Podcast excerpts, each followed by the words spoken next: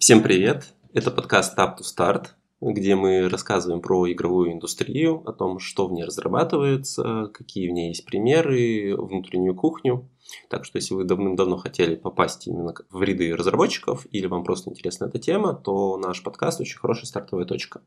Меня зовут Антон. А меня зовут Даша.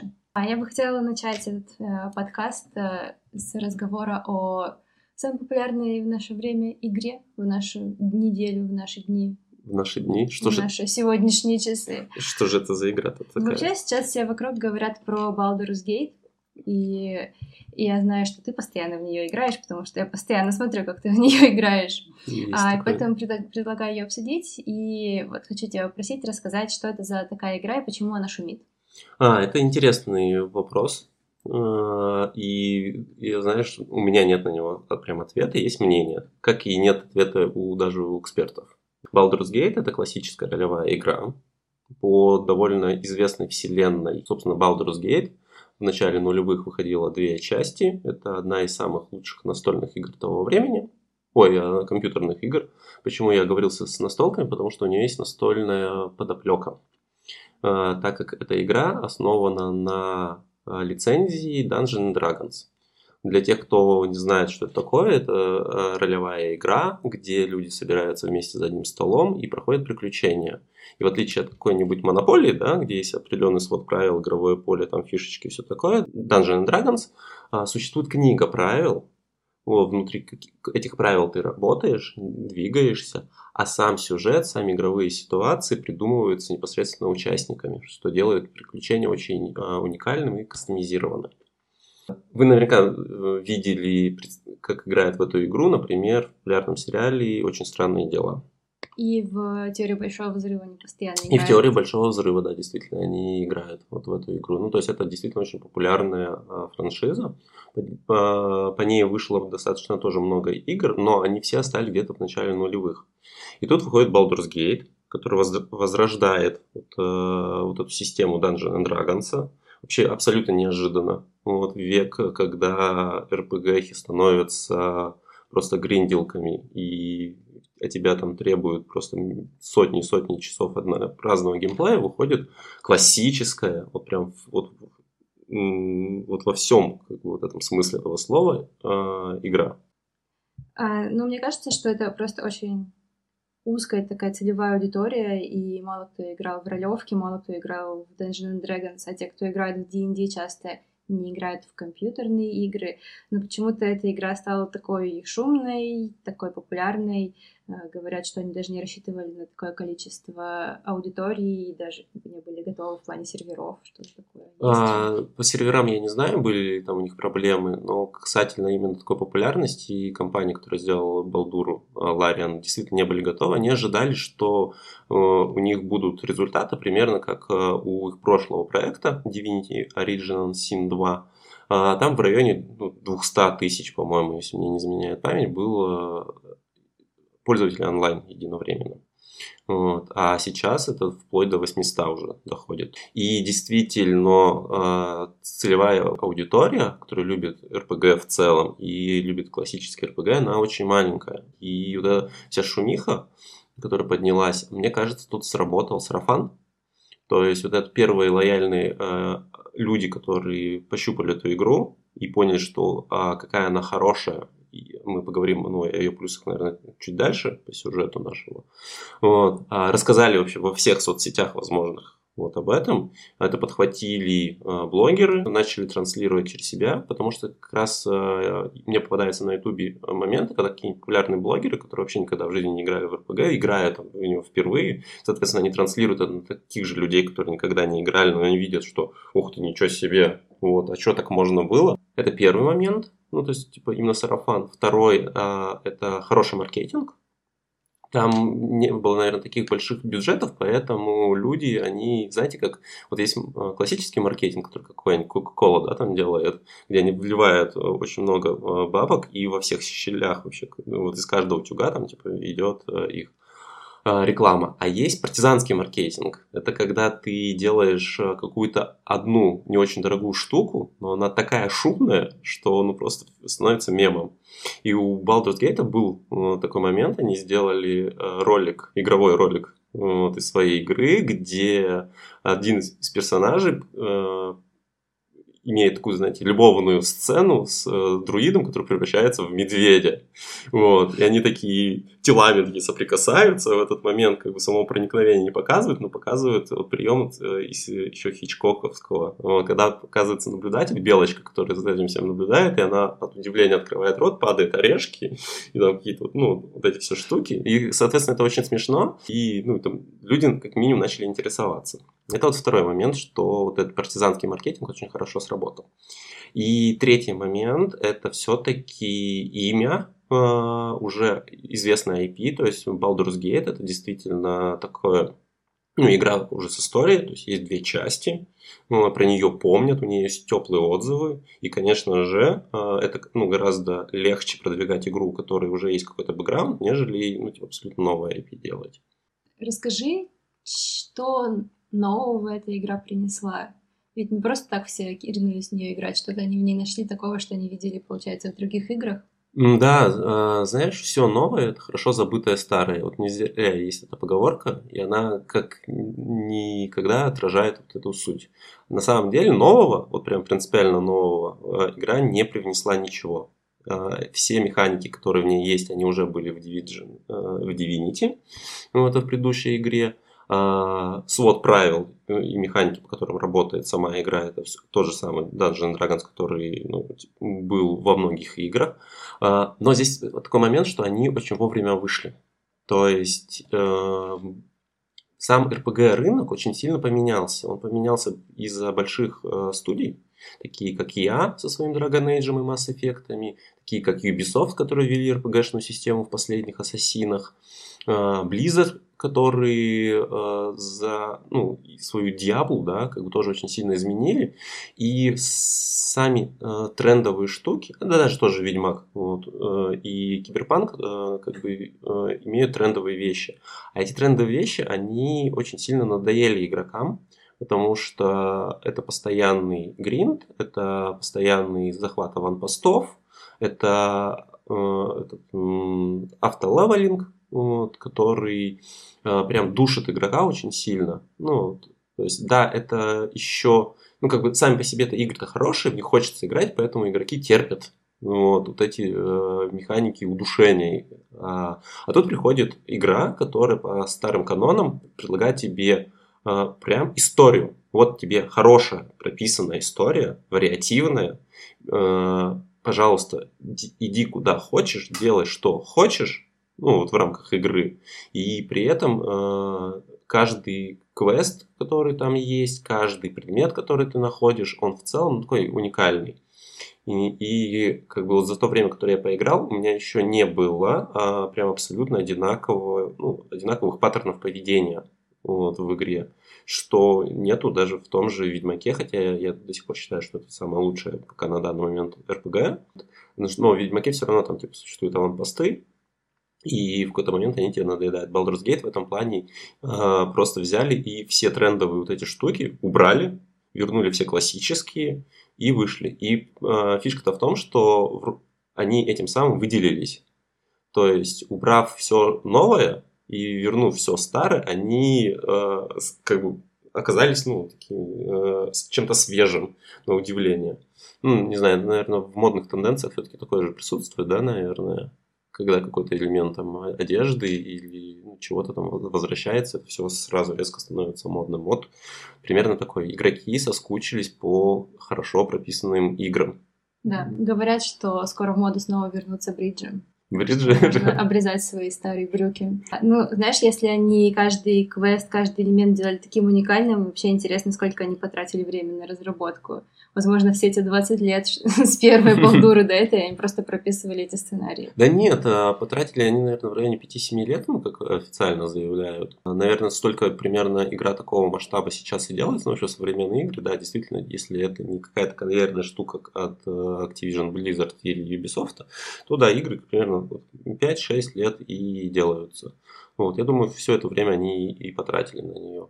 Здесь, знаешь, скорее а, идет момент, что у них не так много контента а, в игре, но при этом а, очень много вариативности. То есть э, там, если открыть Википедию по квестам, то а, можно увидеть, что какое-нибудь даже случайное событие, например, встреча одного персонажа, вот его спасение, скажем так, из заточения, а, влечет за собой 18 развилок. Ну, то есть 18 развилок на один квест. Это довольно большое количество. То есть такого даже не было в прологе Киберпанка. Вот, хотя вот пролог Киберпанка считается очень хорошим, ну, типа, примером вариативности. И вот таких, ну, как бы моментов по всей игре очень много. Вот, поэтому они уменьшили общее количество квестов, вот, но при этом сделали э, много путей, которые приводят тебя к нему и которые выводят тебя из него. Да, прикольно. Мне кажется, теперь они как будто подняли такую планку для всех вот таких игр с сюжетом, и теперь все игроки будут ждать от всех игр примерно такого и будут разочаровываться, например, когда они будут находить. Я тоже считаю, что так оно и есть, и более того, большие компании тоже так считают. Есть же, э, ну, было какое-то интервью давно, где Electronic Arts, BioWare и вот, Obsidian, они как раз э, сказали, что э, выход Baldur's Gate для индустрии очень плох, потому что теперь поднята планка качества, и всем другим ну, там, бедным студиям придется этой планке соответствовать. Вот вообще какие бедные разработчики-то. Да, э, действительно, теперь, э, э, ну, игроки же, ну, вообще люди к всему хорошему очень быстро привыкают, и тут как бы тебе говорят, что, оказывается, можно ну, выбрать не только да, нет и сарказм, а еще как бы прям штук 10 разных реакций на одну и ту же вещь. И, конечно же, это очень здорово, ну, и игроки будут теперь ждать вот, ждать от других разработчиков. Надеюсь, что э, это повлияет, наоборот, хорошо на игровую индустрию, но посмотрим. То есть, не сказать, что Ларин это какие-то очень крупные ребята, такие, которые могут диктовать свои условия. Да нет, это, ну, это действительно ребят там много, компания довольно большая все равно, вот по меркам разработки, но они идут к какому-то такому индивидуальному пути, вот, и особо-то и не стремятся изменить рынок. Ну, то есть они просто, они любят э, конкретную игру, вот так вот назовем. То есть они всю свою там напряжение там 20 лет существует компания, на самом деле делали всегда одну и ту же игру. Вот. Просто в разных декорациях, в раз, с разными персонажами, но всегда это было фэнтези РПГ, э, вариативное, с, э, по правилам ну, Dungeons Dragons. Вот. А какие это были игры, ты помнишь? Ну, собственно, вселенная Divinity, вот это у них самые такие яркие, это первая и вторая часть, которые э, вышли в десятых годах. А в нулевых они делали тоже Divinity, еще какую-то игру, вот, ну, наподобие как раз такой же, той же балдуры, вот, но более низкого качества. То есть то, что сейчас мы видим у инди-разработчиков, вот примерно такое вот они делали. И вообще интересно, как Larian вообще попалась, ну, Baldur's Gate. Э, правами обладает, собственно, компания, которая владеет Dungeons Dragons. И э, в свое время Larian пришли к ним и такие, типа, ребят, хотим для вас игру сделать, дайте нам, короче, ну, сам вот этот IP title. Вот, собственно, компания, э, правообладатель такая на них посмотрела, говорит, что-то, ребята, у вас какой-то опыта никакого нету, мы не хотим доверять, ну, нашу там, типа, крупную, ну, э, историю, скажем так, имя, вот, каким-то неизвестным ребятам, вот, так что им отказали, вот, ребята не обиделись, ушли делать свою RPG, сделали ну, первую Divinity, сделали второй Divinity, очень хорошие результаты показали. И потом вот эта э, компания правообладателя, она так, а к нам же какие-то эти пацаны приходили, вот, ну-ка, ну-ка, что? Вот, о, умеют делать, смотри, хорошо сделали, ну, давайте вот им, короче, и дадим лицензию. Дали лицензию, все, и Ларианы прекрасно справились с э, вот этим доверием, которое на них было ну, оказано. Mm-hmm.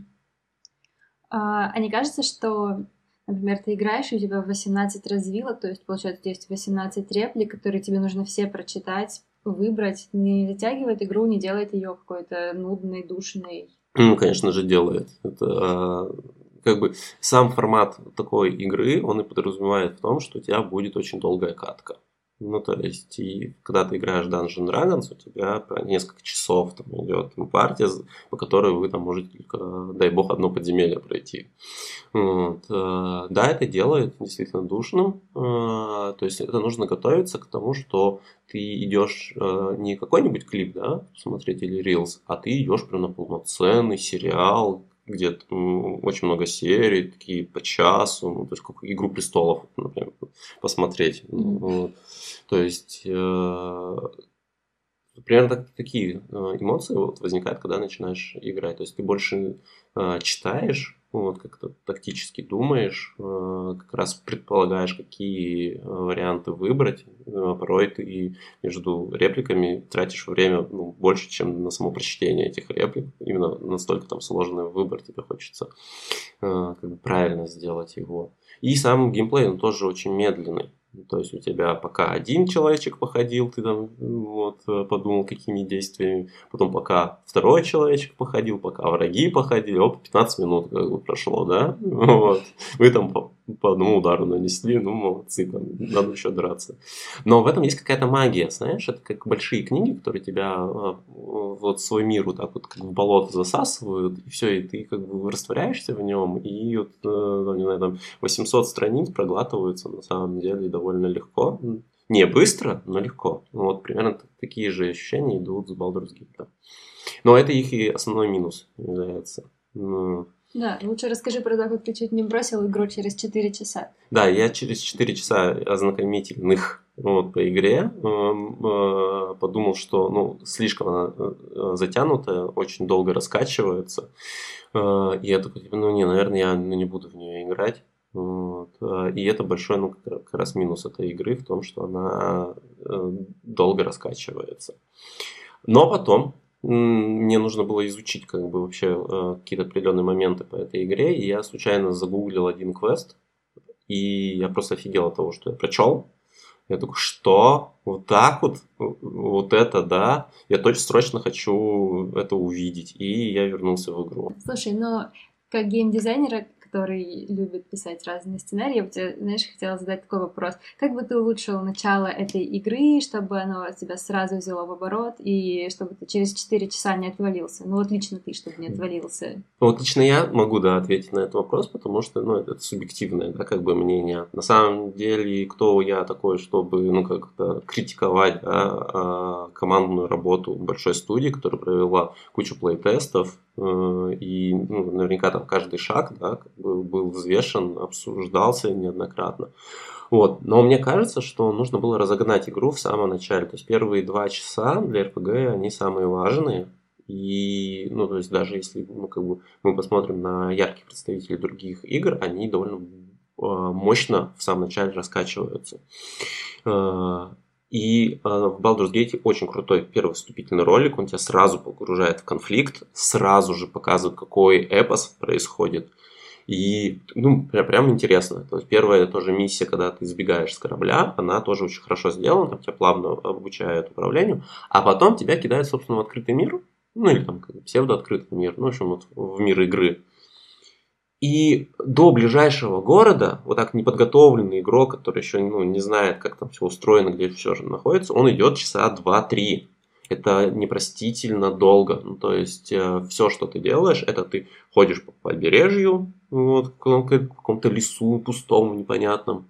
Вот, иногда какие-то мелкие стычки случаются, но это очень редкие. Ну, то есть, ты там собираешь сопартийцев, причем интересно собираешь ну, двух из четырех. То есть э, с двумя из четырех сопартийцев интересная запоминающая история идет, а двух ты просто находишь на дороге. И это как бы, ну, тоже такое. По мне, я бы э, после вот, пролога самого первого э, этого падения сразу бы обрушил бы на ближайший город бы этот корабль, чтобы мы попали в конфликт ближайшего города. Он очень интересный. То есть, правда, там э, есть такая территория, за которую три фракции борются. И вот у них конфликт такой. И мирно, как бы, э, ну, если можно э, как-то договориться, то это очень там, типа, сложно, как-то витивато и непонятно, как это сделать. Ну, то есть, в любом случае, придется какую-то там сторону принять и пожертвовать двумя другими.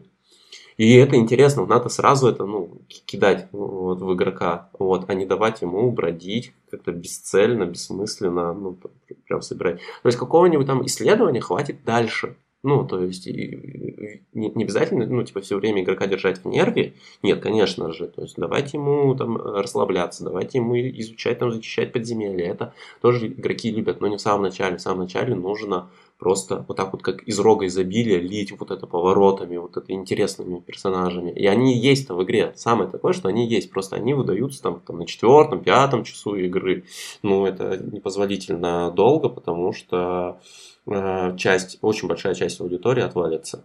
Я как бы понимаю, что игра продается по full прайсу, да, и как бы, ну, случилось продажа и случилось, как бы все, мы вроде бы как бы свои деньги заработали, и на этом все, но нет, есть же еще репутационная часть, вот, а она не менее важна, потому что она влияет на последующие продажи. Вот, и чем больше довольных игроков у тебя будет, тем у тебя выше оценка на, на метакритике, тем у тебя выше оценки и в самом стиме, тем у тебя как бы игра уходит в мемы вот, по массам. То есть, не, на, вот первые пару часов это самые важные, и вот их нужно как бы, ну, прям до мелочей продумывать. Спасибо тебе большое за этот разговор про игру. Я совсем про нее ничего не знала, кроме того, что увидела у тебя из-за плеча. Да, всегда, пожалуйста, надеюсь, это мнение было ну, кому-то полезно и интересно. Если вот так мы подытожим как-то э, финал нашей встречи, то э, Baldur's Gate хорошая игра, потому что она вернула классические механики, которые очень сильно любили э, люди в прошлом. Э, но они, те вот игры прошлого очень сильно морально устарели, и новые игроки, которые там родились после 2000-х, они, естественно, уже не пойдут туда возвращаться, а тут появляется новый свежий продукт, хорошая графика, с хорошими технологиями, э, и знакомят вот с, ну, вот с такой вселенной. Э, даже не вселенной, это, я бы сказал, философией игры. Вот, поэтому это здорово. Это феномен, э, феномен, который помог, собственно, игре стать очень популярной. Я настоятельно тоже рекомендую, вот, как минимум, ознакомиться с этой игрой, а потом уже принять решение покупки. Ну, вообще, э, покупать прям, ну, советую. Это игра, которая точно э, понравится.